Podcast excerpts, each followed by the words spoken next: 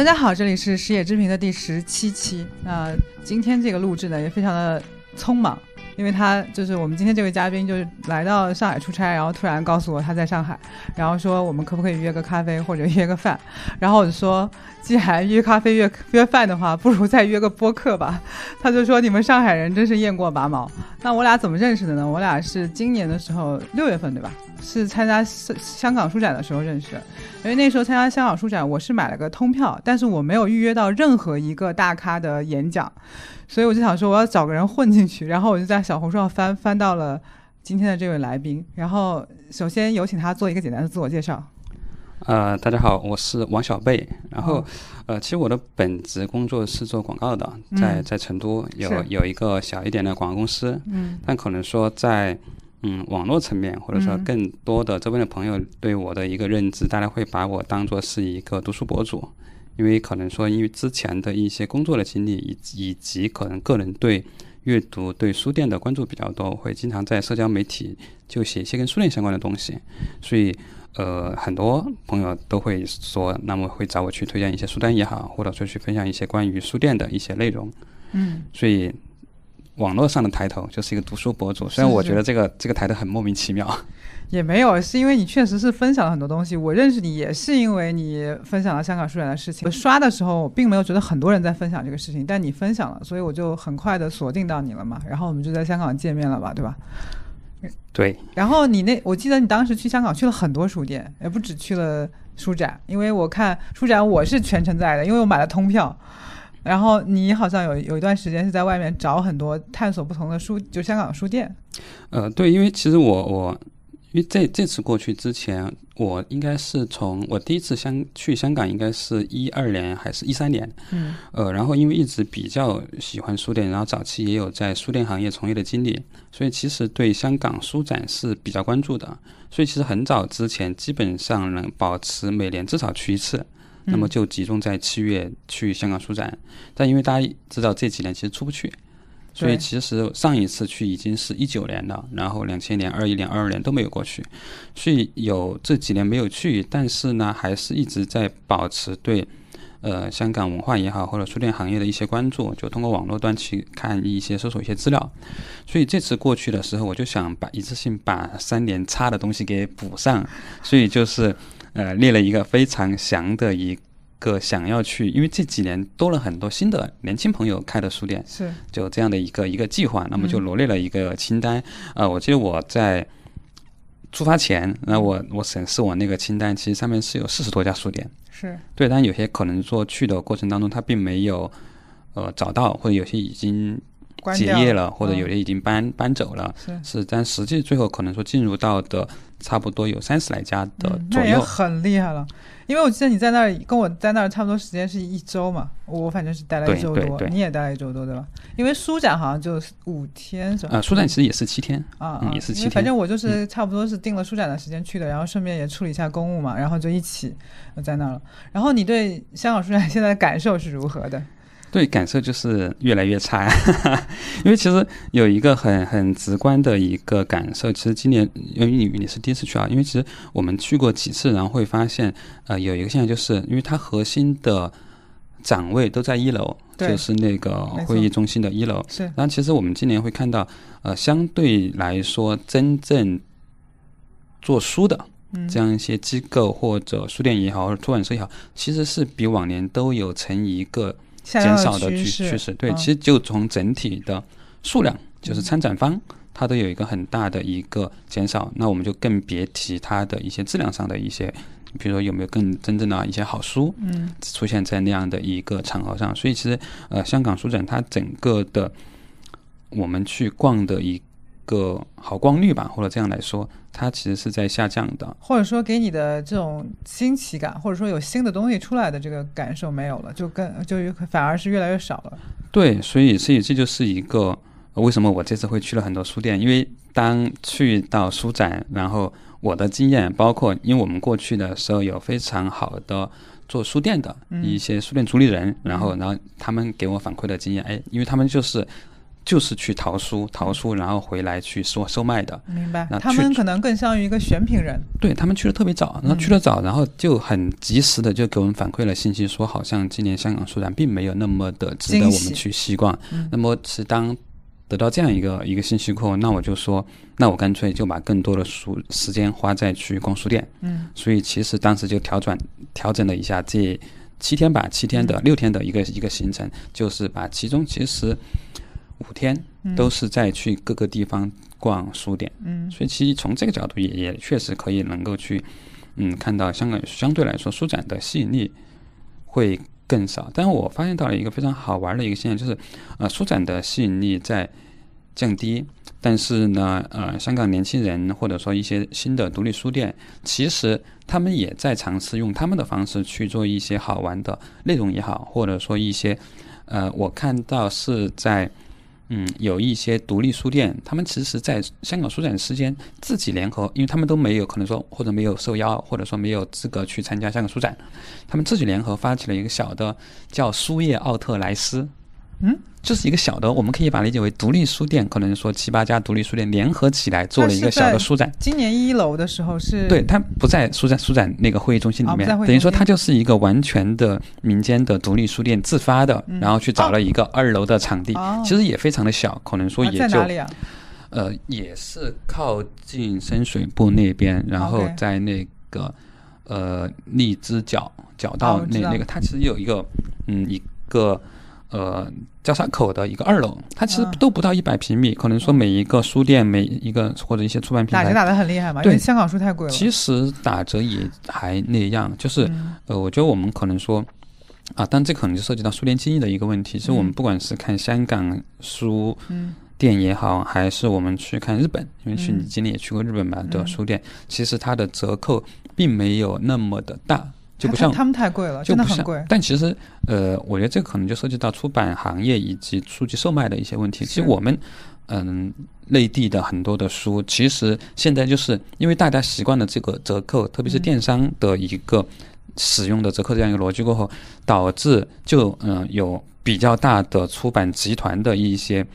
呃，朋友就直接很很明确，他就告诉我，就是因为现在折扣太大了，大家一定都要折扣，所以现在。我们的不不是不赚钱，嗯就书价在现在在定价之前会特意把这个折扣的啊留出来，所以我们看到现在书价标标价也非常高，九十108八、八十八，对。然后方便打折。然后他再给你打折，然后放在电商打六折、打七折，你这个样子才能去，哎，感觉可以去接受我。自己的书就是这样的，我自己的书我感受很明显，因为我也出了四本书了，然后在我的书在台湾售卖，在日本售卖，我是觉得太贵了，大概折合人民币可能也要一，就原价可能也得一百多人民币吧，可能，然后。我就觉得挺贵的，就是对于我的心理来讲，嗯，然后大陆的书因为定价是上一个体系的，就是它不是我的书是在这个体系出来之前定价的，所以我会发现出版社很吝啬在我的书上打折，因为它是上个周期的嘛，它就是按照最最最成本的那个价格定的，所以我会发现就是我的书是不怎么打折的，原因就是因为对于出版社来说已经不怎么赚钱了，再打折就没有地方可以赚钱了，这样。对，所以这就是可能说消费习惯，然后反过来影响了我们的一些产品的一些逻辑。所以香港的书，香港的那一片儿，你觉得香港的哪一家书店或哪几家书店在你印象里感受最深？可以说的吗？这是，啊，其实可以说了，其实可以可以说了。哦我我其实我我个人比特别喜欢两家，其实一家一直有有对他关注，一家是序言书社言我书社去，我应该去过，嗯。呃，虽然在旺角，对我在去过。在旺角，我我觉得它特别好，因为它今年已经快，它是零七年开业的一间书店。然后，呃，我觉得它比较好的一个点就是它是一家专注于人文社人文社科的嗯。学术书店，是。其实特别小，但是呃因为我们都去过香港的二楼书店，其实都特别小，是。所以大部分就。摆书就 OK 了，就不会有其他。但它留了一个靠窗的一个活动区域，嗯就有一些啊、呃桌子、椅、沙发这个样子。它会举行丰富的文化活动。很难了。对所以在香港因为寸土寸金嘛，对，在那样的嗯一个、一个地方，我有一个学术书店，并且我能够持续的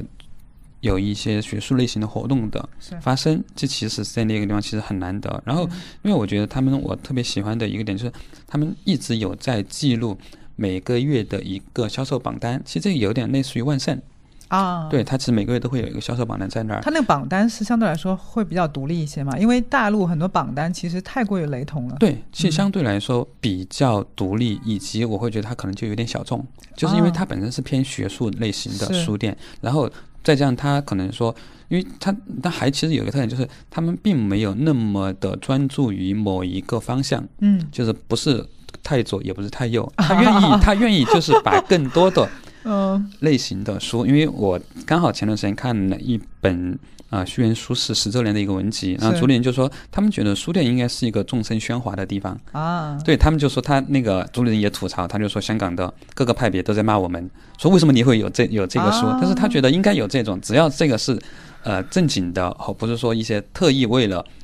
嗯某些目的而出的一些八卦呀、一些野史的东西，我觉得是可以，它存在就应该是对。它可以让更多人去看到的，所以它有这样的一个呃选书的逻辑过后，嗯它的榜单其实能够看到一些香港这些年城市或者说社会思潮的一些改变。嗯然后刚好在那本书里面，他也记录了，我觉得他们真的特别有心，嗯他们把每个月的榜单都做了记录。就是，然后，嗯，我我读的那本书里面，因为它因为是十周年一个文集嘛，然后它里面就附录了十年他们的销售榜单。其实我都不用看其他，看去看一些香港香港社会史啊之类的。其实你看那个榜单，你就知道香港这十年发生了什么，啊大家在关注了什么。所以我是我觉得这是一个非常有心思的，而且就是好像是把一个东西放在一个时间轴上，对然后你短时间内就能看到这个时间轴上大事件，或者说它的整个社会的变动。对你这个时候就看到了真正的一间书店跟一个城市的关系，嗯，它就联系起来。它真的不是只是在卖书，它在记录这个市这个城市这些年的一些变化。我觉得这个事情非常的有意思。但其实还有另外一个，我觉得让我特别的有有感触的一点，就是因为其实我们有时候提到香港会提到他们服务的专业性，所谓的服务的专业性专业性就是呃，一方面是有边界感。啊，OK，嗯，另外一方面就是有一个小细节，就是我是呃一九年去去他们那儿的时候，当时是办了一张会员卡，我那个时候办会员卡的那个成本价已经是一百块了，最早之前好像是三十五块，嗯然后那个会员卡是一年有效期，然后买买书有折扣。嗯、参加活动有一些优先权。然后呢，我觉得我我非常喜欢的一点就是，他会每个月给你发邮件，然后邮件里就是本月的资讯、新书资讯、活动推荐、榜单，并且那个邮件还蛮长的，就是有非常扎实的内容。它像一个内刊了，有点。对对，嗯但是这个时候我觉得它好在哪，就让我觉得特别的细心的一点是什么呢？其实会员只是一年，嗯。但是一九年过后，二零年我是没办法过去续费的，是。二一年也不会去，二二年也没有去，是。但是我都一直能够收到他们发的邮件。是，他可能生意也不好做，对，得珍惜老顾就一方。面可能说，你说他是珍惜老顾客，我觉得一方面就是可能说对这样的一些会员的这个，其实这个行为很小，但是其实每次你收到他的这样的一些邮件的时候，哎，我还觉得还蛮开心的一个事情。然后我今年呃七月份过去的时候，哎，我就说那我把那个卡的会员给续上吧。当时他，但是我当时只是买了杂志，然后那个主任说你不要续，因为他觉得没必要，因为你今天没没买书，又享受不了折扣，那你等下次你来买书时候你再续。啊，我说哎，那还可以这样，那我就 OK。然后我刚好十二月份又去了一趟，然后十二月又去了，然后买了书，然后就把这个卡又续上了。这个挺好的。所以其实有时候我我们很多时候可能说在在想着呃如何更多的赚钱，更多的赚钱，但是他是想我先把这个事情给做好，是或让读者把真的去有一些专业性的服务提供给给到大家。所以这是让我感到哎，好像还蛮不一样的一个一个一个点。嗯所以这嗯虽然算是也我们也可以把它列为是比较老牌的、有知名度的香港的独立书店吧，因为它毕竟是零七年。是的但，其实呃这次过去比较大的感受是一些新书店，嗯它呈现出来的丰富性。这丰富性一个是书店在选址上，就是之前我们看到大部分的独立书店基本上旺角对。二楼那一片儿特别多，对，我我转了一圈儿，嗯，对，特别多。然后现在这些新书店，他们选举选址可能不局限于于旺角，也不局限于二楼，就是可能说他们会更散开一点。是。然后就是包括呃，比如说，当然其实也最近也已经搬走了，有一个有一家书店叫二三，二三其实在偏向于尖沙咀那一头，它在嗯。一个非常现代化的写字楼里面的高层。然后那个书店，因为我我是其实被网上一张照片给打动了，因为就是因为它是在高层，然后阳光很好的是从那个玻璃窗里面射进来，那个场景非常舒服，是非常非常的舒服。呃，然后还有包括这也是明年可能就要结业了，因为前段时间在网上看到资讯，在那个上环建山。嗯，就是它就是在一楼，健身要关了。对对，它是一个地铺，有有一二两层，嗯，其实也非常小，但是在那个角落特别好看。嗯，就是嗯，这可能就是新书店的一些一些特点吧，就是它有一个场景，嗯，一个一个，不单单只是说我找健身的环境挺好的，就在香港寸土寸金的地方，它还是很不错的。就所有新书店。的环境相对来说，可能说跟之前都会有一些不一样，都会可能更好看一点。这就可能也就是我们看到更年轻一代的呃书店人来做这个书店做出来的一个一个样子嘛。不像之前可能说我们在，比如说在旺角看田园、看榆林、看学晶、看新亚，所以都是很早很早的书店。其实那就是一个非常纯粹的一个书山乱叠的这样一个一个场景，但也非常的舒服。嗯，谢谢。嗯，然后我觉得就是，我觉得可能怎么讲，我自己会觉得说，我小从我小时候开始。我去新华书店看书，那个时候也没有那么多的独立书店，几乎都是新华书店。然后到后面你会发现越来越多那种零售性质的书店，然后还有这种二手书店，还有那种呃，就是这种所谓的非常独立的书店。你一看就是选品非常有这个主理人的这种独立意志在里面的，就跟世世俗的那些畅销书很不一样的。我会觉得说。还有包括我之前经历过的很多书独立书店都倒掉了，就很小众的书店。比如说以前在上海有一个叫渡口书店，很早了，而且很有名。它的有名是因为它门口贴了一张林青霞的海报，叫林青霞写过一本书叫什么？呃，我忘了，反正就他最早的那本文集，很早。然后后来他就关掉了，然后那一片现在就无比的繁华，全部都是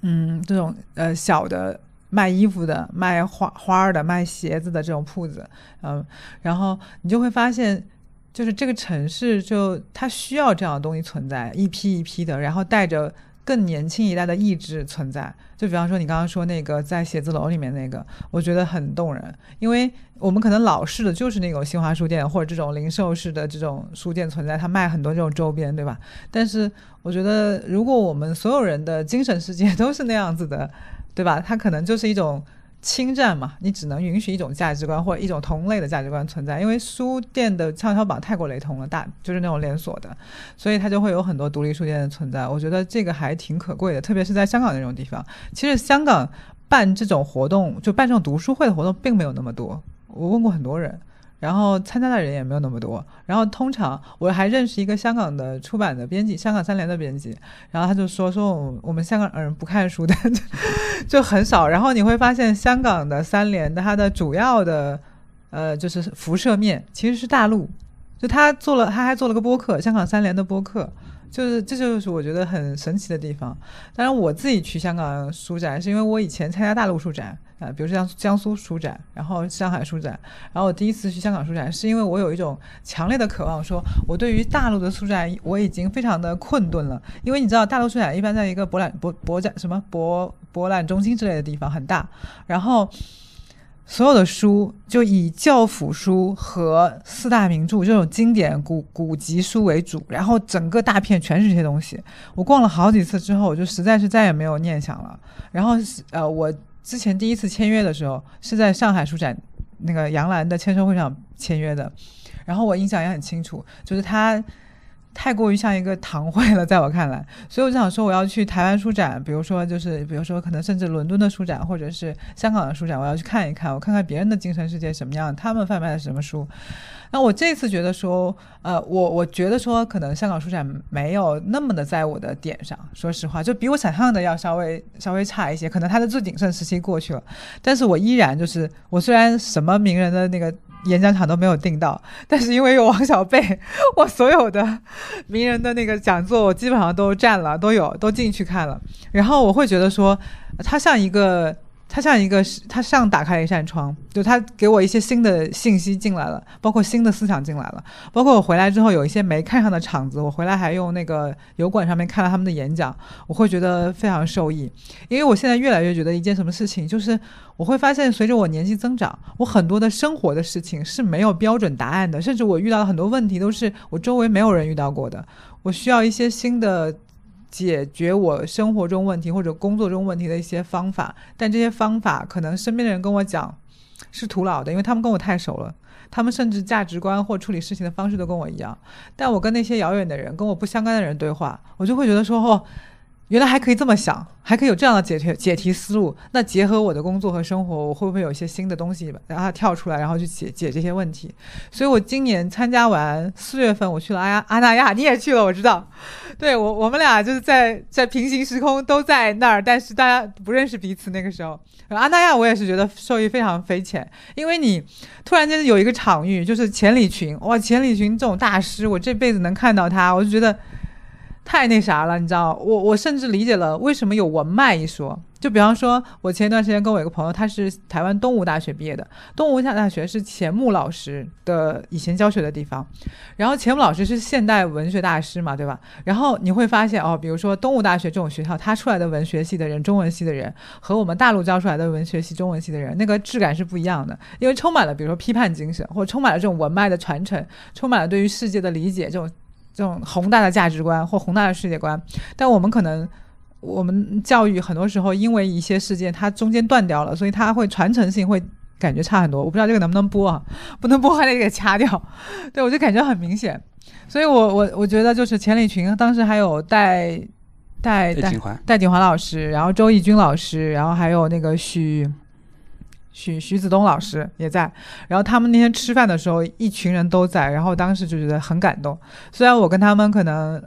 离得很，其实离的是远的嘛，怎么应该怎么讲？就是，但是因为老看他们的《锵锵三人行》，老看他们的访谈，老看他们的著作，你就觉得说哇。如此的近，然后你就好像有一种梦梦想照进现实的感觉，而且现场聆听一些东西的感觉是不一样的。包括我至今对于那个四川有个老师叫王迪老师，他在当时讲的那个边缘史，这是我第一次在非常公众场合听边缘史以及怎么理解小人物的命运。他写了《四川袍哥》嘛，我最近又重新拿出来又听了一下，然后他说我们要从边缘的人的角度去理解这个历史嘛，我当时觉得受益匪浅，而且就是。我们总是以大众的视角去理解这个社会，我们也可以用 others，他就是说小人物这个 others 就不是大众的这个视角去理解这个世界应该是什么样的。我觉得当时非常受益嘛，包括还有就是张维英老师也去了，他就说怎么理解商业，怎么理解去去做商业的这些人，他们应该怎么去理解中国的商业社会，我觉得也挺受益匪浅的。所以我当时就觉得，我今年最有收获的两件事情，第一个是去了阿那亚。因为阿那亚对于上海人民来说太辛苦了，上海人民只有一班飞机，早上六点二十在浦东，我住在虹桥附近，你知道吗？就是就是跨越全程，然后我得四点哦不对，得三点多钟，三四点就起来了，然后就很辛苦。对，就是你们上海人都难，那其实对我们更南方的人，对我们南方的还要跑到北方去看海。对对对，特别好笑。你们好像必须，你们好像飞那个也不容易，你们得飞北京是吧？我们只能选择飞北京或者天津，然后倒动车过去。是的，是的。然后就是很辛苦嘛，那个地方交通确实不方便，然后下来还得打车，还有一段距离。对。然后我当时就觉得说太远了，实在是，但是就内心觉得是满满的，而且阿那亚还有很多那种参观的地方嘛，你觉得还挺好的。然后还有一个就是去了香港书展，我觉得今年这两件对我精神世界就是触动最大的事情就是这个，嗯。我在想，因为其实距离嘛，我觉得距离有一个非常好的事情，就是其实从物理上的或者空间上的距离的移动，然后其实会有时候会引起我们可能关注点的一些不一样啊。对，并且的话，因为确实它需要一一段距离有一段波折过去，这样其实当我们现在去香港很容易，但其实之前也不容易。自由行它也没开放多久，是对吧？那其实呃，通过这样一个。距离以及其实香港也好，或者说现在的阿拉叶也好，其实它有一点点，我们可以说是一个文化飞地的感觉。嗯，一个是对，一一个是文化，呃，有一个什么叫有一个他们会比喻成，他们觉得阿那亚是一个楚门的世界。嗯，就是它的物价、它的建筑风格、它的啊整体呈现出来的质感，跟周围的那些秦皇岛的其他的地方都不相干，它就是就是独立的在那儿，你知道。但现在人又特别是需要这样的一个，你说出门的世界也好，或者说乌托邦也好，大家都需要有这样的一个一个一个场景吧。是，我觉得其实有时候，呃，回过头来说，去香港书展，就它成了可能说我每年会去的一个，你说它是一个仪式也好，其实也是可能说从从当下，然后去换一个视角，换一个场景去看一下。别人在干什么，然后其实可能再回过来对自己当下的有一些，像你刚刚提到的，有很多的触动，或者说有很多新的一些观察。因为呃，我今年去了三次香港，然后零零碎碎的看了这些书店过后，然后回来其实还去给呃巡路书馆、巡路书馆他们做内部的培训。那么我又去给他们就讲了一下，哎，我所看到的书店，然后两边书店的不同，以及我们可以做的地方。因为其实嗯，如果我我们这一年关注一些。媒体上的报道，关于城市、关于公共文化生活的报道，其实我们会看到成都是一个高频出现的词汇。对，就各个主流媒体都在说成都的文化生活非常的丰富，因为有非常多的活动，有非常多的书店，每年都有这么多书店给产生。我记得在在上海的不同演讲场合，麓湖是一个非常高频的词汇，还有玉林街区，麓湖和玉林街区是一个非常高频的词汇。而且我出了，因为我今年跑成都，大概从去年开始我跑成都跑的比较多嘛，就基本上。我今年飞了，我三年就是这三年，包括疫情三年，我也飞了一百二十次快。然后今年快飞快飞了六七十次这样子，可能有一一一大半是飞成都的嘛。然后我们就会发现，就是成都的公共空间，包括你带我去的那个，我我当时感受是非常非常好的，就是它是可能它是一个怎么讲，就是大家有意识的在构建一个社区，而且我觉得未来很多的商业，它必须要。有社区的这种沉淀在里面，这种社区的具体的关联性和具体产生什么样的化学反应，其实是不用。怎么讲？不用非常的有导向和目的性的，就只要人聚集在一起，它自发的就会形成一些东西。呃，然后包括我不知道你听过没有，就是有一个酒馆叫跳海酒，就是有人跳海这个酒馆嘛，它就是纯的社区导向的。它现在的很多晚上的员工都是他们的粉丝或他们社群里的人，然后去运营这个东西的，就非常有意思。而且我觉得，就是因为现在人其实是孤独的，所以我觉得未来的商业社区一定要以这种人的。驱就是兴趣或驱动为导向，然后才有更好的发展。对，我觉得这里其实是可能说有个非常好玩的一个一个事情，就是可能说一开始我们在想要城市生活，想要想要把自己关起来，想一定要住高楼，要要有自己的隐私的强调。对，然后。那个高峰过了过后，哎呀，发现不行，我还是要生活在群体里面，我要更多的跟周边人去做连接。所以这些年，不管是啊附近也好，具体的人也好，讨论的非常的多。可能说，以此也是它辐射到商业以及一些文化是的一些现象，就一定是你要去做这样的一件事情。你不管是你开一个店铺也好，还是说你去做一件什么样的事情也好，嗯，可能你去要具体的去思考，我要去给谁去做服务，嗯，因为。我们刚刚也提到大众的这样的一个事，其实我最近去，呃，听到一个我觉得非常满意、有意思的一个观点，他就说，其实我们国内大部分机构、个体媒体其实不能谈大众的，因为你根本没有真正那么多大众的数数据也好，嗯，资源也好，了解度也好，其实你都是把你自己能够去辐射到、能够服务到的这一趴做好，其实就是已经做到非常好了。对，就是他可能画像越来越。越来越怎么讲？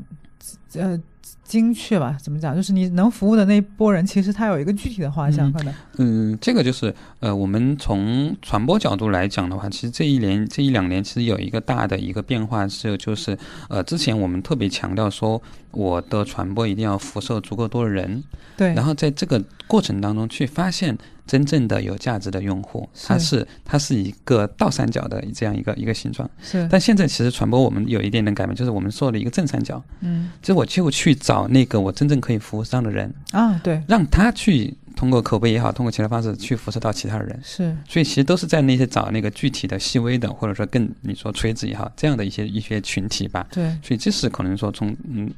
我的啊工作角度，我们去看到这个是上面的一点变化吧。嗯。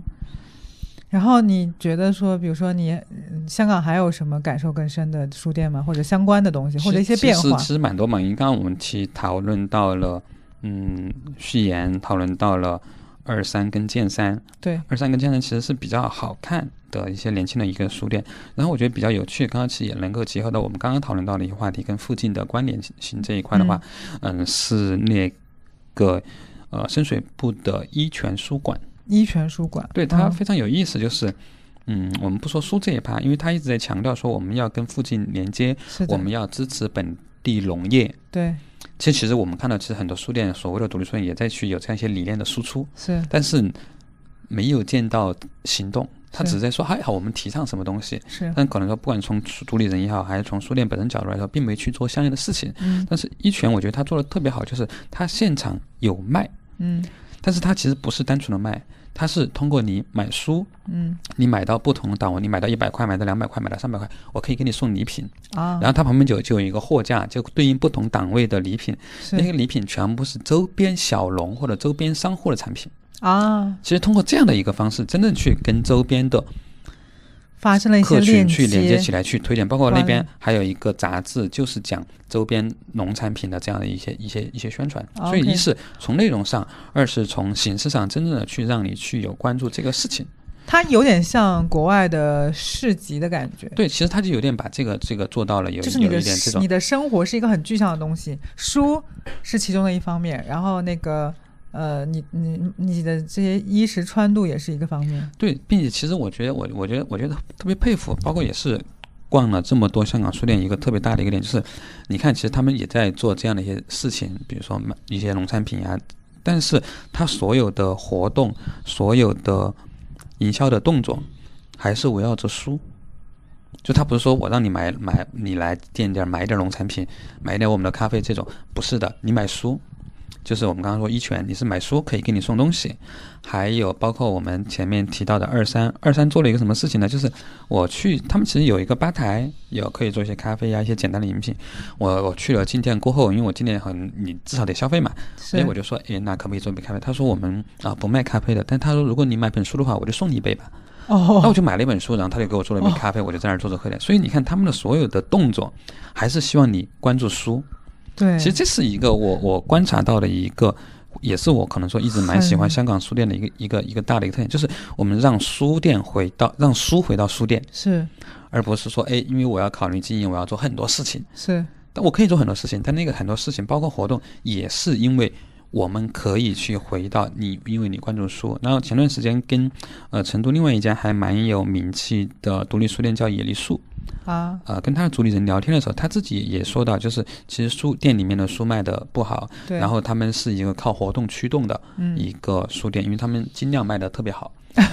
然后，然后他也他也说的很直白，他说我们的活动其实跟卖书又没有什么关系，所以其所以这个时候你就看到他其实会有一点点割裂感在里面，就是可能说我是一个书店，我有书，但是来买书的人其实特别少，然后我做了很多事情，可能说也并不是跟书有相关，因为他们做了一些活动，比如说请一些不同人来分享，有音乐人、有设计师、有建筑师，但是也不会太多的去 care 到书这一块。嗯所以就是它是一个，它更像是一个有书的一个场景，但它也是书店，然后其实主理人的审美呀、选品其实也非常的好。它是以书为载体的一个社区空间，或者是城市会客厅。对，其实是这样的，我们可以去这样的一个一个理嗯解。所以我们现在去讨论我们这嗯内地的很多书店，就是是它都是它要不就是复合经营，要不是我们有其他的一个面做的比较好，或者说在收益上做的好。但是其实我们去看香港的书店，它虽然也有一些复合类型的书店，但是它即使是复合书类的书为主店，还是以书为主。那么嗯我们就更不提那种呃独立书店了。是包括其实刚刚你你提到的那个香港三联，其实香港三联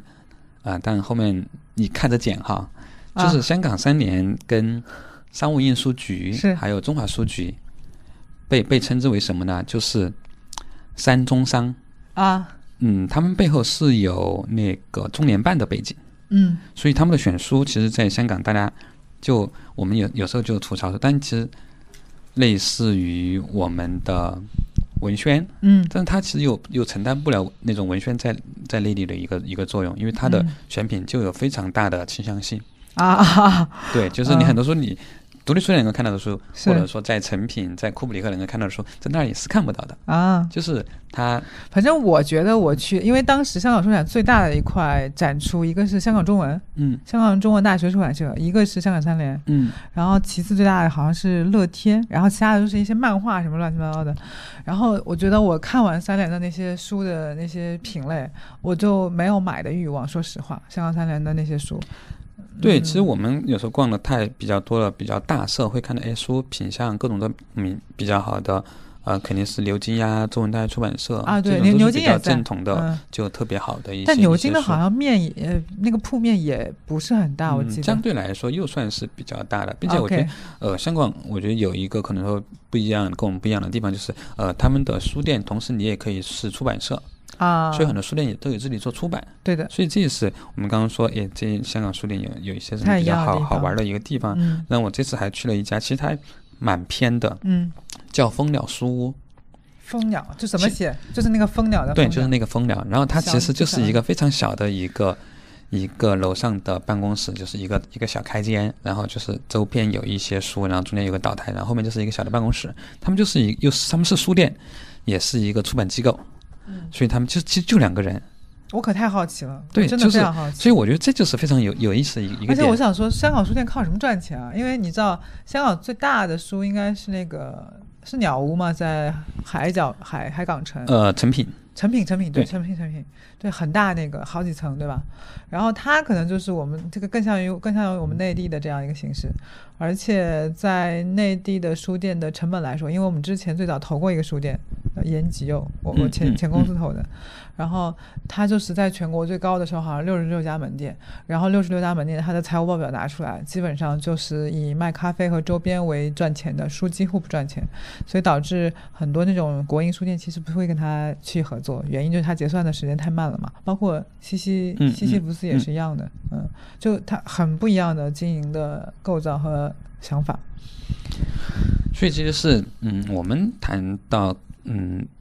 内地的书店的，其实大家都会讨论的一个问题，就是如何活下去。对啊，对吧？所以，当我们只是在说如何活下去的时候，那么其实就有非常多的活下去的方式。你说复合经营也好，做什么也好，做各种各，样，并且小书店更好活。是，你可能靠活动、靠卖酒、靠做一些其他的事情，乃至你去做一些企业端的一些 B 端的服务，那都可以，因为你的成本相对来说就比较低。是，嗯，只是说。呃，在这个我们讨论如何活下去的过程当中，我是希望说，我们可以再思考一下，呃，我还是不是一家书店？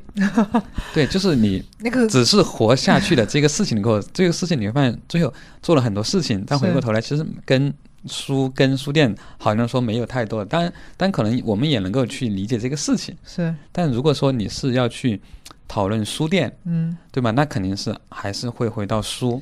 啊，对吧？就就是我们不是在说一个一个文化空间，我们不是在说一个大型的商业综合体。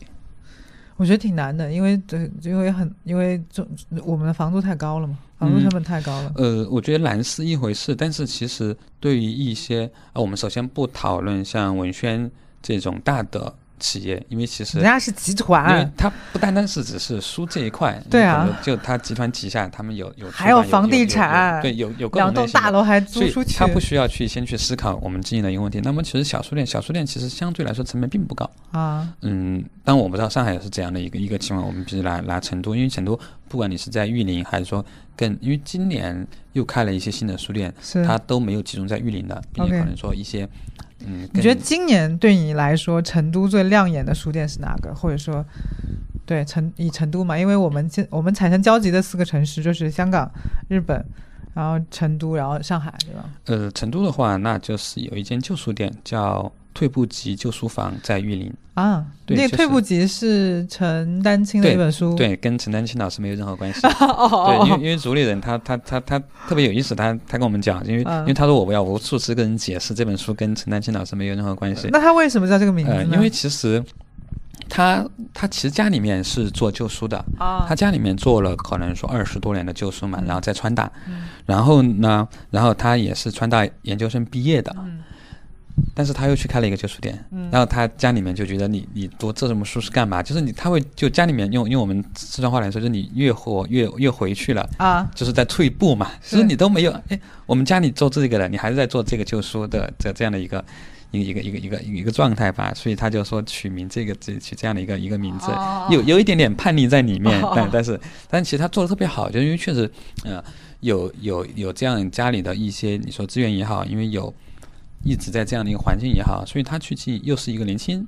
的一个一个一个朋友，然后去做会做的不一样，就是是他就突然有就给人一种耳目一新。我们在做旧书店，比如说他选址选到了玉林，嗯不像其他旧书店，我去扎堆在一些可能说旧货市场呀这样的一些、嗯一些地方，或者去找更便宜的地方。然后呢，就是他的书是有品相的，嗯这个品相就是所有的它选二手书如何保证它的品相呢？其实很简单，第一个是消毒，啊，你所有书收回来过后，你其实你要去做消毒的，是而不是我就扔在那儿。它就是一个独立的，类似于多抓鱼的线下书店对，然后去消毒，然后去塑封它，嗯然后诶给其实这个样子给到大家的观感，这个书店就不一样了。嗯这个书店虽然它是旧书店，但是你感觉很新，很愿意去逛一下的这样的一个一个状态吧。嗯然后包括它也在尝试开发很多以纸张为主的文创产品，嗯不管是找一些老的。嗯，月份牌、嗯。民国的日历，嗯。或者一些老的糖纸、火柴盒这样的一些东西，一些纸品的东西。那么，其实对玉林那样一个可能年轻人非常多的地方，大家随便进去会看到这些东西，会勾起一些，哎，好像我小时候玩过这个，嗯。我小时候看过这个。这个时候其实顺手买一本东西，因为本身旧书也比较便宜，是。顺手买一个东西，大大概几折？嗯，其实都不是几折的一个问题，因为旧书的标价一般就是它不会嗯按照之前，因为有些书比较老，以前的标价可能就几毛钱、嗯几块钱，嗯，它基本上可能十多块钱、是二十块钱是这样一本书就 OK 了。我真的觉得成都是一个非常神奇的城市，它深挖有太多太多文化的那些东西在里面了。对，就是可以做，因为其实，嗯、我之前跟另外一个出版人也在聊，哎，最近为什么大家这么去，或者说关注成都，或者成都为什么有这么多文化的东西能够去发生，让让大家看到。嗯。然后他其实就说的很在，就像我们你刚刚提到阿利亚的那个点，其实因为成都现在还处于边缘，啊，你有边在边缘，其实你有很多事情是可以做的。是。当然，其实它有可能某天它也不是边缘的，但是中国这么大，总会有边缘，对。所以可能还会有其他城市。我觉得边缘对于我们这种人来来说很有吸引力，对因为大众它就太大众了。对，嗯，所以他当时还还还举还有我们还聊到，就是说，诶，如果说成都慢慢有更多的关注，它成为中心了，那还有其他边缘在哪儿呢？它比如说这两年还蛮火的泉州、啊，泉州景德镇，啊，对，对它都有一些文化，比如基于城市底蕴也好，基于城市本身的一些特质也好，去催生出一些可能跟文化相关的事情。对，这其实是可能说，这就是我们在中国我觉得非常有意思的一个点。我会觉得像你刚刚说那些地方，就它更回归生活本身，是因为它的房价、物价都没有那么高。就是你知道，你当你比如说去过国外一阵儿待过之后，比如说你就会发现，你回到这种泉州的物价，成都还可能跟泉州比还贵一点儿，或者是嗯重重庆的物价，有些地方的物价，你就觉得那个才能让人很好的生活。因为你的房价和你的什么那种车啊这些东西没有那么贵，或者那么高的消耗，然后你多余的钱就会干自己想干的事儿，然后你才能滋养出这种嗯自由的灵魂。包括很多那种亚文化的东西，像成都的什么 rapper 啊，成都很多亚文化都非常厉害，就不不一一点名了，太多亚文化都很厉害了。然后像呃重庆也是啦，就这种东西都很厉害，所以我觉得只有这种城市，包括武汉也是，就是它才能滋养出一些这些东西出来。嗯，呃，我倒有一点不同的想法，就是嗯它可能不是因为单纯的因为物价的原因，嗯物价高和低嗯的一个原因。我觉得能够去滋养出、滋生出文化的，一定是相对经济更富裕。我我不知道，我我就会觉得说，比如说我我是从我是我是生在扬州嘛，嗯然后嗯南京，然后上海，然后在英国又待过，对吧？然后我还在全世界那么多地方旅居过，我的感触是明显在于就是，呃。如果是大城市的人，他如果他想要活得像那个主流的人一样，他就很难滋养出那些东西来，你懂吗？因为他要追寻的是别人定好的标准，就会很累。就我的意思，为什么说在北京和上海有的时候很累的原因，是因为你要活得像主流人群一样，你是在追追逐别人的标准，你就会很累。但如果你说，比如说像我这样，我从来不会觉得就是说我要追逐主流变成那个样的人，我就会觉得我很松弛，我能滋养出很多东西来。就你可以去写书，甚至你可以跟很多文艺产生一些关联，就是它。呃，然后我去到比如说武汉，我在武汉可能待过，然后什么成都也待过很长时间，然后长沙，对吧？然后你会发现这些地方的嗯年轻人，如果是本地人，他不是那种病笨命的人啊，就是这种年轻人他反而是那种更松弛，就你跟他说说，那还能怎么样呢？我承认自己就是个普通人，那我就想干一些自己的事情，那我就想做一些不一样的东西，然后他就会滋养出很好的东西。这是我的一个观察，也不一定对，就是就是。嗯，我觉得上海和成都都能产生出东东西来，但是还是要看这个城市的主流年轻人在干嘛。嗯，我觉得其实追求主流生活哈，就是其实，在成都也很累啊。啊，对，其实成都也，因为其实我觉得可能因为你到成都，它更像是一个旅居的一个状态。那么，其实我带着你也是去看一些像玉林呀、书店啊这样的一个相对比较松弛的待的一个一个状态，会会会多一点，所以就会觉得好像是。它是一个主流，但其实它也是小众，因为呃，前段时间我们跟可能我跟你们这些人认识，就是因为我们都非主流。我们跟成都一个 嗯做活动非常多也非常厉害的一个朋友叫峰哥，我们在聊天，然后他其实也也很简单的去跟我们去算了一下，他就说呃，哪怕他一年做了两百多场活动，并且在成都其实有那么多的一个大的一个知名度，他其实你看一下这两百场活动，我不去从参与者也才两千人啊。但是你想想，我们成都多少人？两千多万啊！但其实真正在文化关注、文化关注或者说书业这一块的人，非常非常的少的。嗯，那更多的主流还是在追逐，可能是我们所谓的那样的一种一种生活。那么其实你说说，你在一个两千万人口里面找一千两千多人做过一种这种过得很松弛的人的生活，嗯，是很容易找到的。但是我们他们可能也松弛，但他们松弛是不去书店，他在那个晒晒太阳、喝喝茶，对吧？摆龙门阵，对，也是一天。对，所以就是，嗯，还是会有。我我一直会觉得，就是一定是有一定的经济程度，才有我们才有有闲暇去讨论去文化这样的一些东西。不然的话，其实你是啊做不出来的。是。那你觉得你这次去，你上一次去日本，你对日本书店或者这些有什么感受吗？或对日本整个城市？其实，其实上次过去倒没有很，也是好几年没出门了。其实上次去也还是去的东京，因为我一直都在，每次过去都在东京，就觉得好像东京这个城市非常的丰富，你还可以有更更多的可以去挖掘，可以更多去体验的地方。但其实也没有说有刻意的去找书店。那你去单向街了吗？去书店去了，对我刚单向单向书店还是单向空间的叫名？单向书店应该叫。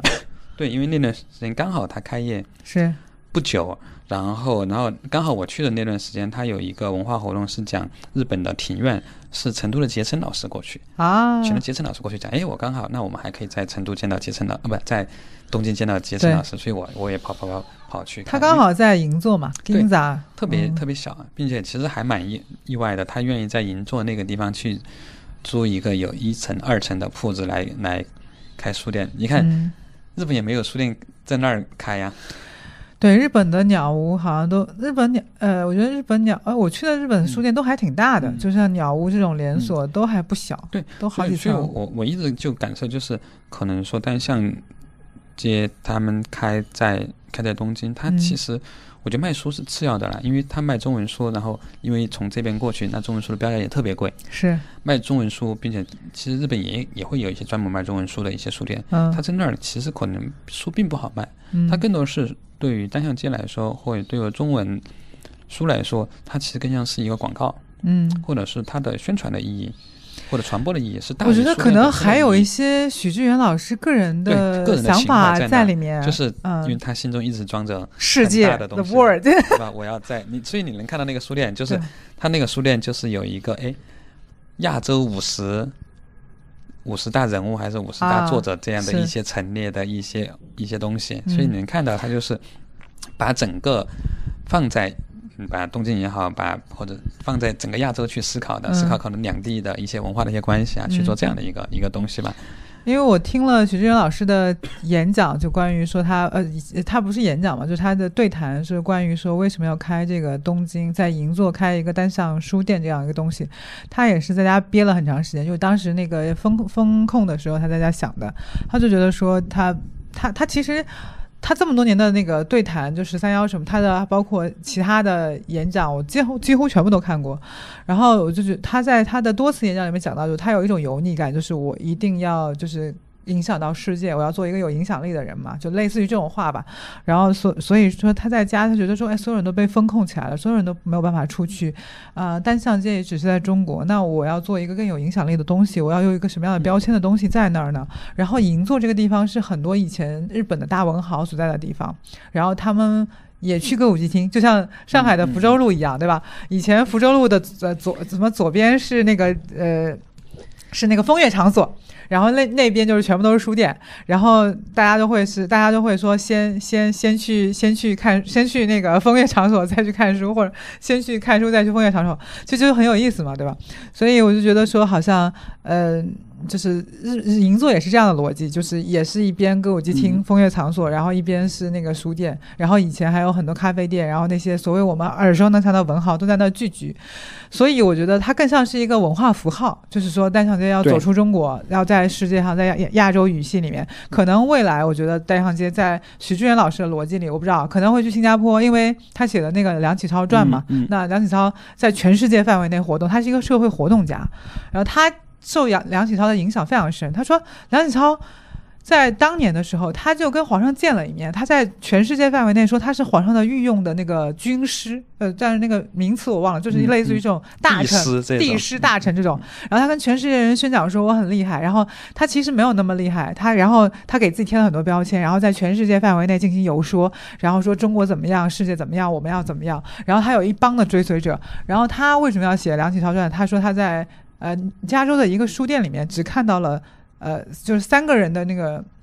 三个人的三个人物的一个传记，在那个加州的一个书店，好像是其中中国人就就其他好像是两个西方人，其中中国人只有梁启超。他觉得说在这样一个书店里面，说在我们的理解里面，梁启超其实不是一个主流人，但他走出了走出了中国人的视野，走上了世界。他觉得他自己在中国社会也不是一个主流人，他是觉得他自己是一个相对来说边缘的人，因为他并不像比如说雷军，或并不像刘强东这样的商业，马云这样商业人物，对吧？然后他就觉得说我应该这么去走我的路径。然后我觉得他可能以后会去加州，或者会去伦敦开单向街。其实他是他个人的这种所谓的价值观或世界观的一个缩影，或者是一个呈现，这样。嗯，对，所以其实还蛮蛮蛮期待，就是单向街在海外的一些一些动作的。嗯，我觉得他是一个很聪明的举动，就包括我觉得很多人说很多。很多人物就会说我要如何传承在这个世界上，那很多人说我要写很辛苦去写书，什么著书立传，对吧？然后让大家都记住我。那有一些人觉得说我要建一个建筑，比如说现在什么的住什么什么住什么的宅子，对吧？然后留下来了。然后比如说贝聿铭先生，然后做了一个就是中中中银大厦在香港，对吧？所有人见到他都会说啊，这是贝聿铭先生设计的。然后还有人做戏剧节，比如说爱丁堡的戏剧节已经那么多年了，然后黄磊做了乌镇戏剧节。其实它是一个比生命更久远的东西，更长的东西。包括我那时候，我是在香港书展听到许志远的演讲，他说我们要做一个比生命更久的东西，比如说端午，呃，应该是罗永浩还是谁讲的？他说端午节这么多年了，所有人都知道端午节是为了纪纪念屈原的，它是一个比屈原的个体生命长那么多的东西，所以我就觉得这些人在用一些更。巧妙的方法让全世影响到全世界人和让全世界人知道中国有这么好一号人的存在，或者说在中国在全世界有华人的地方知道啊有一个许知远这样的人存在，这样一个文化符号存在，我觉得还是一个蛮讨巧的方法。然后我还有贝同学可以在可以在成都对吧搞一个所谓的符号对吧？因为你因为你还是有很多这种怎么讲，在成都有很多社会活动力嘛，去影响到一批或者说去活动一批。跟跟你有同样的这种理念的人在一起活动嘛，我觉得这个还是挺妙的一件事情。嗯，可以啊，你投嘛。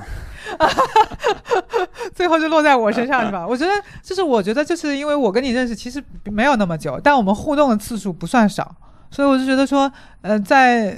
我觉得有时候就是他跟认识的长呃。就是时间长久其实没有关系，可能就是因为我们同时都在平行时空耕耘一些类似的事情。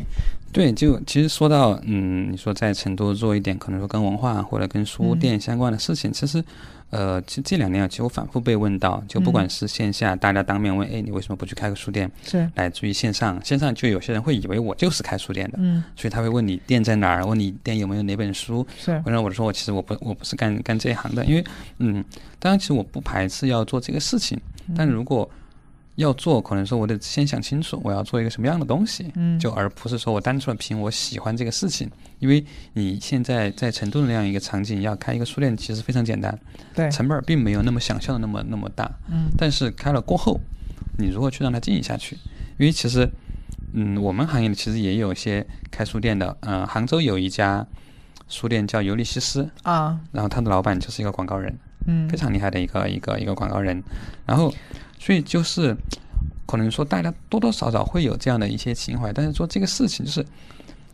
如果说我要去开一个书店，它成立的大前提是什么呢？就是我嗯得在那儿。嗯就是我不在那儿，特别像这种独立书店，有非常主主理人气质的独立书店，主理人不在，其实那个书店是没法去成立的。是我去开一个书店，然后我找个人去守店，我偶尔去一下，其实那跟我没有任何关系。对，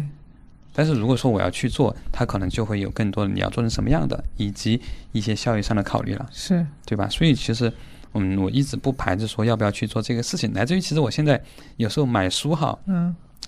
这样一本书我在考虑我要不要买的时候，我就这样安慰自己，我以后要开书店，这个我可以买。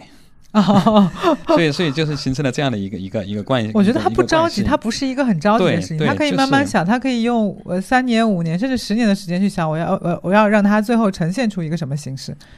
嗯、对，特别是我我最近因为呃又去香港，然后回头嗯。看了一些跟香港书店相关的书，嗯。然后不管是不只是前面提到那个序言书是那个十周年纪念文集，嗯。还看了一本香港十二家个性书店的采访，哎，我就觉得啊，真的书店还可以有更多的玩法。嗯，成都虽然今年开了那么多书店，但其实出的体量并不多。啊所以说它的丰富性也并不够。其实不管是成都，我觉得中国每一个城市都可以再容纳一些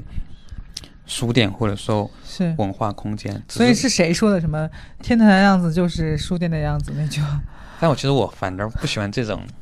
很口号性的东西？对，就是就是有有有一点去忽悠人的这样的一些一啊。些一些东西。我就我我可能就是呃，书店就是书店，是阅读就是阅读，我们不去刻意的去拔高它。啊，我特别怕有些人去拔高书店，书店书很神圣，嗯。因为我们一直有一个尊重文人的传统，尊重书籍的传统。是。书店很神圣，所以很多很多书店修特别高，嗯，用玻璃反光，就是你感觉你你在你在暗暗你在你在 内涵某家书店吗？不不不，其实它就像是一个殿堂一样，是，但其实反而是那你去过这附近的那个书店了吗？就徐汇书院是吧？倒没有，那过会儿可以去一倒倒条带你去。倒没有，嗯，因为我觉得其实我们做书店，是我觉得其实这几，我觉得这里面又有一个非常好有意思的一个现象，就是是你去开一个餐馆，嗯你是希望更多人进来吃饭的，嗯对吧？是但是开书店的人不这么想，啊他觉得我一定要筛选，啊我要我要有哪样的一些一些人进来。我是一个独立书店，我要有自己的风格，我要有自己的呃选品。嗯我就是看不起有看某类书的这样的一些人，我我我要怎么样？就是他特别强调，这不是他自己发明了一个鄙视链吗？不停的在标榜，以及不停的再去做一个动作，其实是把读者给推出去。是就是我觉得，就是比如说我们某个人读了很多书，嗯但是很多大部分读者其实是没有读那么多书的。对我不能以我现在读了很多书去要求我今年的读者，就是大众也好，小众也好，就是我觉得是先让大家能够，特别是我们想要更多人去这个读书场域。对，先进来先读，嗯。我觉得这才是一个一个一个重要的一个事情，而不是我现在就是做一个小书店，然后我觉得，但是又没有人来买书，我就觉得大众都不看书了，我又苦哈哈的这样的一个一个状态，我觉得其实它是有一个拧巴在里面的。对，嗯，有一个拧巴在里面的，它不够自洽。就像我我我就是你要是要到底是要孔乙己的长衫，还是到底要赚钱？前两天还在 还在吐槽，就是说，我就是说，我们做书店其实可以不用去想那么多的大问题，嗯或者说不用太随大流的去想大家讨论的那些问题，或者是太过于沉沉迷于浪漫的叙事里面。对对，比如说大家可能都会有一些独立书店的人都会去讨论说，哎，我要不要卖畅销书呢？嗯我还是卖小众的一些书呢？是我觉得这个事情其实就是一个伪命题。啊，为什为什么这样说呢？就是你是一家独立书店，对，独立书店往往都很小，是我们也可以说它是一个社区书店。是，你不是一个那种大型的书店，你卖大众卖独立，并不会影响到你今天的销售。嗯影响到什么东西呢？你得去看我周边有哪样的一些群体，嗯，我周边的人想要去看什么书店，这些才是你服务的客人。那那那那那有没有可能，就是他作为一个社区书店，大家都想看故事会，大家都想看读者，大家都想看这些，然后他就觉得跟自己调性是相悖的呢对啊，我觉得那这种其实就很简单，我要不就不在这儿做了，要不就是我去做一点折中，嗯，就是我可以有这样的一些，就是你得自洽，你不能拧巴。对我也可以做一些有一些有选品的。我也是看香港书店的一个采访，人家说他就有一个句话，我觉得特别当时触动我。但是他说、他说什么？他说书是可以等人的。啊，我把一些好书放在那儿，然后可能说这边有一点咖啡，有一点其他，只要你愿意进来慢慢看，书总会被你看到。呃，书是可以等人的。对我，我觉得当时看到这但是，但是你的租金不等人。对，但是对，我们不讨论租金哈，先先去就是你如果我我们回到说只是讨论经营的一个一个问题的话，嗯，嗯，所有问题都是问题，是，对吧？你只是说我们回到说我们去如何去做一个书店，去做一个可能说真正意义上会被这为称作去书店的，嗯，并且我我们刚刚说你考虑去附近，其实就是在考虑我如何生活的问题。对，你要去服务你周边的人，就是你周边的客群，你都不去管，你只想着，哎，我是要卖大众买小众。网络上的那种，包括我们成都一些书店，它一开始也是在网络，可能说有一些人会慕名而来，觉得你经营的小红书经营的，最后你发现真正能够去支撑你的还是你周边。是就是如因为那些人可能只是拍照打卡，并不买书。周边都不去服务好的话，那这个嗯书店的寿命它就不会太长。是。那你这次来上海，你觉得你你观察到了什么，或者是看到了什么，或者互动到了什么？我下午刚刚去了那个溪流，溪流书店，溪流嗯跟嗯思远。思远，其实两条都是旧书店，因为我现在可能说相对来说，如果时间不是太多的话，我会首先看旧书店，OK，看旧书，因为溪流其实最早一年，哎，一九年还是二零年我来的时候就来过，因为那时在他在一个小区里面，嗯，就是一个一个自一个，但是好像我今天问他们说租期到期了，然后就搬到了那个苏州河旁边，哦，对，市场仓库对面那个那个位置，我我其实还蛮喜欢那边的一个一个一个感觉。其实书店也很小，但是我觉得可能说这个，嗯、我觉得旧书店，嗯，好的旧书店或者好的旧书，真的就很挑城市，啊，城市有底蕴才可能有好的旧书店。是，就比如说我们就在那儿，其实其实就是一个非常常规的旧书店，你可能看到很多老的民国的版本，嗯一，些书，包括一些上海的早期的一些出版物，是。这其实是一个你在其他地方是遇不到的，哪怕成都的的书店也很好啊，嗯，对吧？但可能说确实你本身之前的文化积累没有，嗯，并且我当时我觉得他那个书店选在那个地方，呃，特别好的一点就是你买完书出来过后，然后你出之后对面你就看到市场仓库，就是那种感觉，就是你突然我突然当时有一种就是历史既在我的手里，又在我的眼前，对这句话挺好的。对，这就是历史就在我的手里，也在我的眼前。就是一嗯个可能说，嗯，上海这个这个城市它的特性给到我，比如说我们关注文化这一块的话，其实会有非常多的可以看的一个一个事情。然后可以看得见的历史。对，然后从嗯。那边出来，然后去了另外一家思源，它其实更像是一个古着店，啊，卖古着卖衣服，然后其实有两个可能说小的区域，会有嗯一些旧书，然后有英文的，有日文的，有中文的，但是非常非常小，但是非常的精。并且每一个书的品相都非常好，就一看是就是有选择的，就是这个你就从这个店里看到了什么，就是你们上海人的那那种精致的那个状态。对，就是每本书的选品真的非常都是小而精。每次别人说你们上海人的时候，我就想说，我把要不要把自己纳入进来呢？对，我觉得，但是我我觉得这是一个，在我的是理解里是一个褒义词哈，就是我非常喜欢的一个、一个一个特点，就是我们就是从各个小细节里面呈现我们自己一个风格，我们关注这个事情，是就把它做的很精很很小化。然后我哎，我有也有问到那个老板，就说哎，就只有这么多。他对他其实你发你会发现，大家选来选去也是那些书，是，所以他你看他选了选的就是张爱玲的早期的版本，鲁迅的早期的版本，嗯。都是一些非常好的书，嗯。并且我们每个人都理解或者都知道都听说。嗯那么我进入它也很简单，对吧？那么我诶，我可以去选一本带走，就是我觉得这其实才是一个我觉得正常的一个书店虽然是文化，但是其实也是一个商业的一个行为。嗯，我们其实真的是，我觉得现在可能说很多做文化的差的一点就是差一口气儿，就是差商业这一口气儿。文化可能嗯做的特别好，但可能在商业上有时候就会有很多，不用不管我们说说拧巴也好，嗯或者说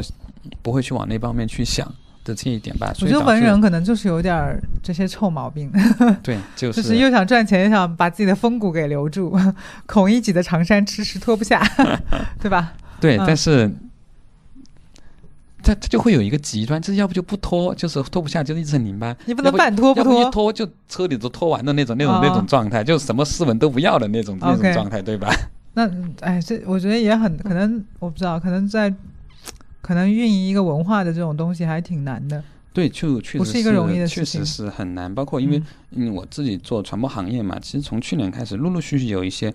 出版机构也好，嗯 来找到我说，哎，我能不能给他们去做一些呃图书营销方面的事情？嗯然后我后面就有跟那个出版社有的人讨论过，我没有接，没有接的原因就是，第一是费用确实很少，嗯就是从文化因为因为我发现其实我给他做，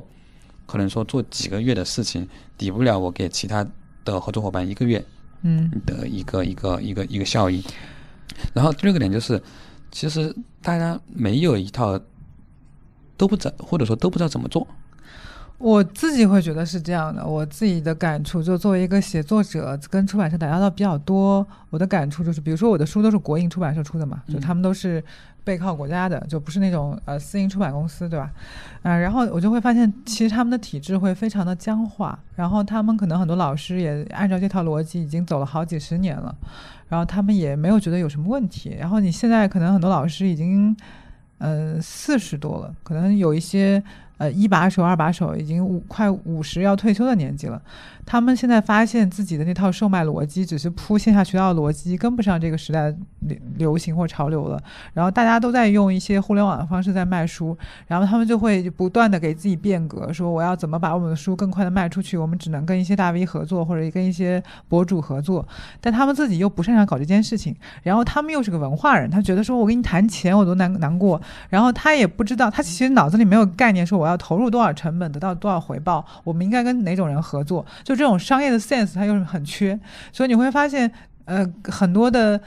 呃，出版就是出版社的老师跟你聊天的时候，你就觉得说你想帮他，你又不知道怎么帮他，就是哪怕你接了这个活儿，你会发现中间的这种思维差异是非常大的。对，所以就是，就很慎重的去没有去说做这个事情。但其实今年就有很多文化的机构，包括一些商业空间找过来说，哎，那你能不能去做一些，不管是产品嗯，还是说空间的书店的一个运营，然后其实有又多了起来。所以我到目前的一个状态，可能说会选择性有一些去做一些尝试。我觉得你可以实验性的摘取一些相对来说还能比较同频的一些人去合作对。对因为否则会很累。因为我自己是感觉到这种累的，就是就是这个商业的 sense 你是没有办法种到他脑子里的，但他又想要那个结果，所以就会导致这个你要结果又没有办法改变你的动作，那就会有一点变形啊。对，但可能说也是一个从我的行业的一个一个观察来看的话，也算是一个好的现象。就大家还是向好的很慢，但是啊大家发现好像这是个问题，是要改变。因为之前就是啊、呃把书出好了，交给中间方，交给发行方就 OK 了。那我们现在可能就就是要思考怎么去参与到嗯传播，嗯如何去把自己的读者给符合。因为之前其实大家都是看不到读者的，出版社就是出版社，对。都不会感到它像一个哎，出版社在我的概念里，就是在我们国国营出版社，在我概念像一个中介，嗯就他只能他只能筛选我，他把我筛选出来，但他后面他自己的营销能力啊什么都跟不上，然后他就很处在中间很尴尬。对，所以其实我我反而其实有时候会给他们去做一个建议，我就说要不尝试去低成本的去开一间书店。嗯就是你只你只有自己再去开一个这样的一个书店，去真正的去了解读者，我觉得其实也可以反过来去有利于我们去做更好的出版。我觉得你你现在的想法或许是一个阐述逻辑上成立的东西，但你会发现在执行的过程中是大量的那些老师们都是从嗯，就是那些九八五二幺幺的。嗯嗯就中文系毕业的，或者是这种文学系毕业的，他们的商业 sense 真的这种敏感度缺很大一块儿。就是，所以我觉得你如果作为你这样的具有这种很多观察视角，去过很多书店，去过很多城市，这种城市空间、社区运营这种东西有一个概念的，可能这些培训的工作，或者是是你需要前置要做的。而不是说跟他探讨这个东西如何做，是因为前置这个所谓的我们从商学商学院角度来讲，说这个意识没有改变，你就不会改变你的行为，也不会改变你的动作，也不会改变你的结果。嗯，对，那回头就去开一个 课程。对啊，对啊，我觉得就是从这个角度来说，我可以前置的，因为你想想看。就咱们俩都有很多共友嘛，对吧？都是出版社老师，那么天天在培训，培训什么要改变，要营销，要就是让书更多的卖出去，对吧？那他们就是在渴求这个事情。那既然有这个需求，那就有人去提供这些服务。那比如说你可能就是一个很好的提供这些服务的一个一个一个一个一个这个一个这样的人吧，我觉得，嗯，就它有一个可行性吧。嗯，对，我觉得阐述逻辑是成立的。对对。至于如何执行，能不能执行好是另外一回事。所有执行其实都会有问题嘛，对，就这其实又是一个很正常。但是首先，我觉得整个的逻辑你得把它理清楚，你或者你执不执行，你执行到哪一步，它又是下一步可能说去需要各个各个部门啊或者各个参与者去讨论的一个点吧。是，但其实还是奔着说我们想让，嗯，你不管是书店也好，或者说文化这个行业也好，其实能够有更多的效益。是，因为其实你只要是有能够去正反馈 正向的效益吧。嗯。这个东西才能做好，是因为其实文化，我觉得文化最重要的一点，其实你刚刚也提到了，一个是它是有一个延续性，对，另外还有一个点是丰富性，传承，对吧？就是一定是要丰富，文化就真的就是文化森林嘛，对吧？嗯，你不能只是有一棵树的这样的一个一个状态，丰富是一个非常重要的一个事情，但是如何做到去丰富，那么可能不管是书籍的形式、内容的形、内容的选题，那么以及书店的模式，它一定是都丰富的。而不是说某某一片，所以这就是我这次去可能说从香港书书展，其实我们把香港当一个很好的一个参考维度吧，因为毕竟是一个国家，可能说有很多可以值得去借鉴的，不管是书店的形式，还是书店过程当中它很多的一些小的一些营销的动作。因为我当时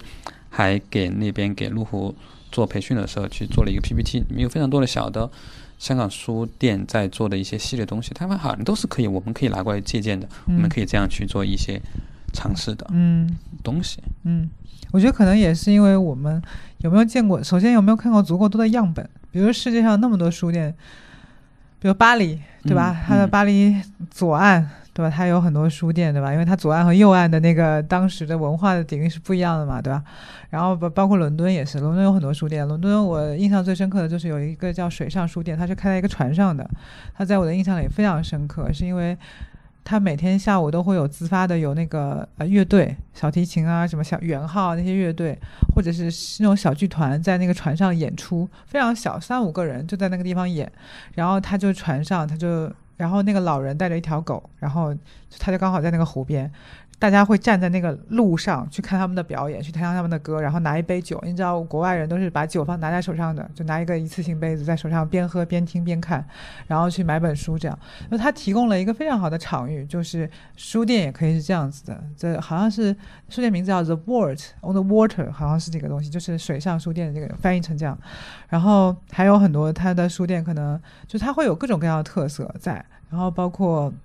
那个主理人他有很多的自己的那个，包括诺丁山，诺丁就诺丁山的书店也是很有那个电影的那个渊源嘛，对吧？但他现在可能不行了，现在是一个卖 那个卖那个叫什么呃呃特产，哎叫特产叫什么手，就是类似于卖他们那手信，哎手信特产这种店，我不知道不知道怎么翻译，就突然间脑子短路了，嗯，然后。那它就是有很多的故事会发生，然后包括它的那个建筑也是放在那很久了，然后它有一些电影会在那儿拍，就是诺丁山那一片很多，经常就有电影工作室去那儿，电影去那儿拍照 拍拍电影，就它是一个城市的这种载体嘛。包括那个水上书店，我一直想说我要写个小说关于水上书店的，因为它承载了太多我在英国不好的时光，就是一旦我这不舒服了、压力大了，或者说遇到一些事儿了，呃，我就会去那个地方，然后就在那儿待一会儿。然后看那儿在演出，然后然后拉小提琴唱歌，然后演演戏。那些戏我可能都听不懂，因为有一些是很古老的莎士比亚的那种，类似于古英文的那种戏，就是是不是现代用语的，我可能很多都听不懂。但我看剧情可能就知道他们在演什么东西了。就对于我来讲，就可能是一种放飞，然后可能是呃你你释放我压力的地方。就我觉得书店对于我来讲就是我的很强的精神空间，包括我以前在。呃，我以前在南京的时候，南京有一个先锋书店嘛，然后南京的先锋书店几乎所有的先锋书店我都去过，它每个书店都是一个不一样的装装饰。那最有名的可能就是五台山那家，什么有一个建筑，它是在地下车库嘛？对，然后什么大地上的异乡者这种，而且你进去之后就没有手机没有信号了。我大量的时光也是在那儿度过的，就是我会去看书，因为你进去之后手机是没信号的，你只能在那儿看书。包括我在那里面听了很多演讲，是因为我可能没有。我跟就是一些很厉害的这种作者老师在那儿开开一些活动，然后他最早启蒙了我，甚至我在二零一六年还是二零一七年的时候，我自己呃跟我们的老师跟我当时的教授在那儿办了一场活动，就他给我太多记忆，包括在疫情期间，我做了二十六场签售会，在不同全全中国不同的书店，就我我跟书店也有太多的粘连了，我觉得书店真的就是我。当我不知道去哪的时候，或者当然我精神需要休息的时候，它就是我一个很好的去处。呃，我你刚刚说有一个做广告的，做设计的，就那个广州有一个那个叫一千二 bookshop，嗯，他在荔湾湖有一家店，然后我还住那儿了。他在他是一个民宿加书店的形式，然后我当时住在那儿，我住在一个他们二楼的一个一个一个一个什么。读者就写作者专专用，就是作家专用那个地方，你知道？就只要你开活动，你就得住那儿那个地方。然后我觉得还挺有意思的。然后早上起来就是荔湾湖公园的那个大湖，然后有一个饭店是一个船，然后一个船，然后广州有一个州叫艇仔州，所以我对这个印象很深刻。就因为每次我就觉得啊，艇仔州是不是艇仔州是船上的人？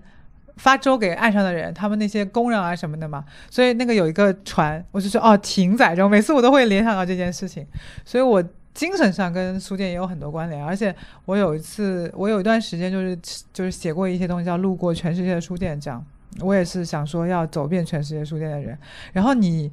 觉得说我们刚才没有提到的，你想聊的那些东西，你可以再补充一下，我们就可以结束了今天。对，没有，我我想补充一个，就是我自己觉得特别拧巴的一个一个一个点，就是因为你刚刚有提到书店嘛，其实特别喜欢书店，就它可能承担了一个非常大的一个一个，嗯，怎么说呢？精神对精神空间，对，这样一个阅读是一所随身携带的避难所。我我我是一个在书店看不进去书的人。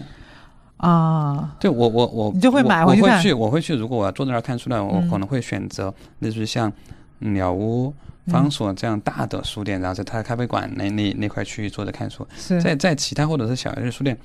我总会觉得那个场景有一点局促。闭塞，或者用早前的那个词，就有一点叫客气，就是对客气。就这个这个感觉，就像什么，也跟我刚好今天早上也有一个同样的感受，就是呃，我早上起来过后，因为上海有非常多的咖啡馆，哎，我觉得我找个地方，因为我也很喜欢喝咖啡，我找个地方喝咖啡。然后，但是早上得因为这两天在在外面嘛，嗯，你得处理工作，那我早上我得去处理工作，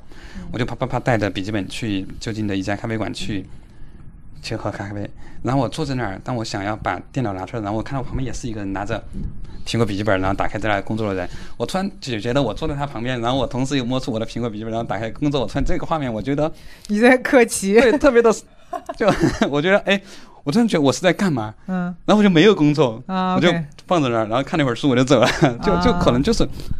可能就会会比较，你内心的戏太多了。对，就是对，就是会拧巴的，就是就是这样的。我其实，比如说你刚刚说到一个问题，就是说如果太闭塞，你看不看得进去书的问题。我一般是这样的，比如说伦敦有很多书店非常小，我就是买本书，因为伦敦有很多公园，那些可以坐下来，你就直接，比如它有很多，基本上伦伦敦就是那种发达城市，就是这种呃公开场合都会有很多坐的地方，甚至。在那个水上书店的旁边就有一个楼梯一样的东西，他们经常开那种演唱会，就草地演唱会，就一层一层一层一层，然后中间有个小台子，然后晚上的时候，因为伦敦有一个东西叫呃音呃夏季音乐季，就是从。呃，五月份开始一直到十月份，就是每每每天都有不同的乐队来演出。然后他晚上就会，他就是有一个台阶一样东西，然后中间有个小台子。然后周末、周六的时候，包括星期礼，从礼拜一到礼拜天都会有演出。然后那个地方就很多人，你就会发现，从那儿买书到这儿。就是刚好有太阳，嗯，然后在那儿看，而且伦敦人能在精神上跟成都人很像，只要太阳一出来，草地上都是伦敦人，这样，所以我说伦敦人是一种植物。然后那个地方刚好是个草地，然后你就看到很多人在那儿趴着、躺着，然后歪着在那儿看书，就是我觉得这个场面还挺，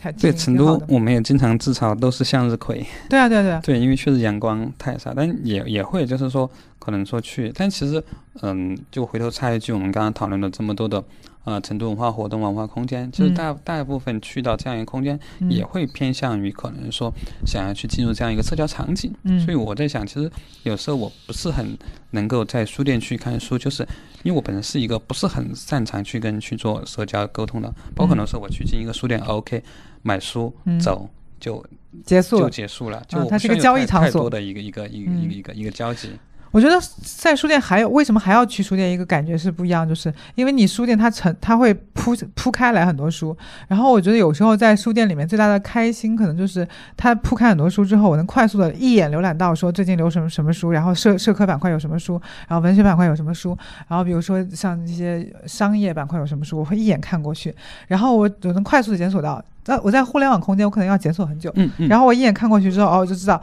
我可能 A、B、C、D 这些书我是感兴趣的，然后我翻一翻翻一翻，大概知道啊，只只有 D 书我是感兴趣的，我就买回买回去。但这个动作同样在互联网空间要做，我要做很长时间对，其实这个就是嗯一句话嘛，就怎么来说，就是嗯你在互联网上，你只能去找你想要的书，对，你本身是想要的，但是是它是一个检索功能。在在书店你会发现你想读的书。对，就我觉得是可能说实体书店空间给提供了不，虽然大部分发现了过后又去网上买了，啊，你那你应该你去过那个香港的香港图书馆吗？嗯，没有，就香港图书馆也是一个很妙的东西。就香港图书馆在呃忘了那个在什么地方了，然后呃，铜锣湾往后一站，啊对，天后，就就在啊对天后下一站天后，对对对，就那个。然后它就是很妙嘛，它那个景色非常好，你是可以看到远处的海建筑，然后从维港那儿，对对对，嗯就非常好。然后很多人里面很多人，然后我我我会觉得那个书。呃，就是图书馆啊，我也是挺愿意去的。它承载了很多市民的这些东西，而且你用你只要办一个卡，你就可以去借书嘛，这个也挺好的。我觉得就真的读书是最便宜的消遣和爱好。对啊，所以你你刚刚看你讨论的，不管是图书馆也好，还是说你在书店能够快速的扫的书，其实你的关注点还是在书呀，对，对吧？所以其实我觉得好的书店一定是让大家要去关注书的。对，而且就是就比如说在香港，确实有很多大陆看不到的书，包括很多台湾的书。而且因为台湾和香港在某种程度上，因为它经济的起落嘛，因为香港和那个台湾都呈呈现着经济的这种下滑趋势嘛，所以他们的国民性和很多东西，它其实它是有一些这种就是就怎么讲，就是有一种匮呃现在的匮乏感。我不知道应该用用什么词语来形容，比如说。香港人就会说说香港是我们回不去的香港，然后香港已经不是以前的香港。台湾人也会说啊、台湾已经不是以前的台湾了，台湾是谁谁谁的台湾，对吧？然后我觉得台湾这几年被他们这些东西搞得乱七八糟的，我觉得我回不去了。所以台湾文学和香港文学在这个时间节点，我以前觉得说台湾文学和香港文学能有什么文学？因为他们太小了，而且他们时间太短了。但我后来发现，它的内涵就外缘和内核是跟大陆文学完全不一样的。他们有他们的这种所谓的思乡情怀，对于这个土地的不同的认知，然后对这个土地的美食、文化、人文的东西，包括台湾。台湾今年，我这这可能这个也播客里估计也放不出来。台湾今年台湾文学，台湾每年有台台北文学奖的评比，去年的台北文学奖获奖作品就是一个一个香港人因为一些政治事件搬到台湾去，然后他说他写了一本书叫《忧郁的树》，就是意思就是说香港已经不是以前的香港，香港是我回不去的故乡，这样，嗯。对，我也我有关注到那本书，当时去香港书展的时候，我们朋友也有买买到。其实，嗯，我其实最后倒想想补充一个点，因为确实，呃，当时提到香港，很多人说文化沙漠呀，没有没有多少有文化。有有，但我觉得确实，其实这也是一个很大的一个误解。对可能说有因为它的经济足确实足够发达，去掩盖了其他东西。因为其实有一个其实很很很有意思的一个现象，就是因为呃，我们内地是八十年代才改革开放的，对，然后台湾其实也有戒严的时期。我知道我知道，对这就是这个好玩的地方在哪儿我？看过他们的很多好玩的地方就是在嗯哪儿？台湾戒严时期的时候，很多台湾人是跑到香港去买书的，OK，而我们改革开放之前，很多书我们也是去香港买。所以其实你知道，香港其实扮演了这样的一个窗口，对，它其实，所以我们在香港能够买简体也好，还是繁体还是台湾版的书，都很好买，是。就是因为它其实有两边的这样的一个积累，或者说长期作为一个窗口的一个作用。嗯其实有非常多的，嗯，你说文化的沉淀也好，或者说我们更多的能够去从各个层面去观察的东西。包括张爱玲是从香港和台湾火起来的啊，对，所以其实有很多我觉得嗯，非常有意思的一个、一个东西是。台湾最先炒起来的。然后，呃张爱玲是最先在香港大学读书嘛，然后她在香港大学写了很多东西，然后后来她去了美国，对吧？然后她她当时作品是在台湾被炒起来的，然后才流传到大陆火起来的。而且就是很奇怪，我们老觉得张爱玲已经很早很早之前的人，嗯嗯其实他去世也没多少年。对，九啊十年代才、才对对九十年，所以而且而且就是徐子东老师说，他跟张爱玲住在同一个，在加州的时候住在同一个街区，然后当时。呃，徐子东老师就说：“我太可惜了，我跟他住在同一个街区，我从来都没有碰见过他，或者没有跟他打过招呼。可能我们就是每天早上可能会在一个咖啡店碰到，在一在一起喝过咖啡。他的意思就是在同一个场域里面，但没有碰到过彼此。然后后来他的同学跟他说：说你最好是不要见到张爱玲，你才能保证对于张爱玲最美好的想象。因为张爱玲在美国的时候，在那那个年代，她七八十岁的时候已经是一个 old lady 了，或者说他们觉得说这还不能用 lady 去形容她，就说早年的张张爱玲太过于不修边幅了，天天穿一个塑料拖鞋，就非常拉胯，就是跟她的文学形象是完全不同的东西。包括我们在很多书刊杂志里面，她的照片的呈现也很不一样，她就是那个一个遗世独立的一个像呃就是。江南女子的那个形象，就她那个经典的那张照片，对吧？穿一个这个这个这个小旗袍的样子，但她在那个在在美国的时候已经非常老了，然后而且就在美国有有一种老老老老就是老的女性就会，你你如果撞到我了，我下半身你就得养着我，你就得就得付我所有的钱。所以徐泽东老师说，我觉得这事很遗憾，但他同学就会说这件事没什么好遗憾的，你就是因为你没有碰到他，所以你所有的想象才是最美好的。嗯，最后我们要不再总结一下，我们今天就结束吧。嗯，你你还要你还要就你还要，说什么？你可以说对，就在你你说那个想象，其实很多长久以来对香港的印象，其实我们也是想象的，通过各种的电影呀、一些作品去去去看到的是里面。所以，但是其实，呃，通过这这些年，差不多有十年，就每年这样去过去去去去，每次都去不同地方去去看，就是我觉得它的一个好处是，确让这个想象更有实体感，嗯也更更丰富了。是但是也确实透过可能说是一些不管是之前教材上的内容，嗯和我们阅读的一些内容，嗯其实能够看到一个更丰富、更立体的一个一个一个香港。我觉得就是最近跳跳海，就是有人跳海这个是呃这个地方，就他送了我一件 T 恤嘛，对吧？那个 T 恤的背面就写着“到世界的褶皱里去”。我觉得就是因为你可能十年不断的在往返香港和比如成都之间，对吧？你你你你去到的是香港的褶皱里面，而不是它传递出来的那些所谓的大众文化和通俗文化，因为你看能看到它的更细处。所以我觉得可能这就是行走的意义，然后读书的意义，然后可能很多的事情就都没有意义，流动的意义。流动的意义，对对对对，好，那今天就这样吧。对。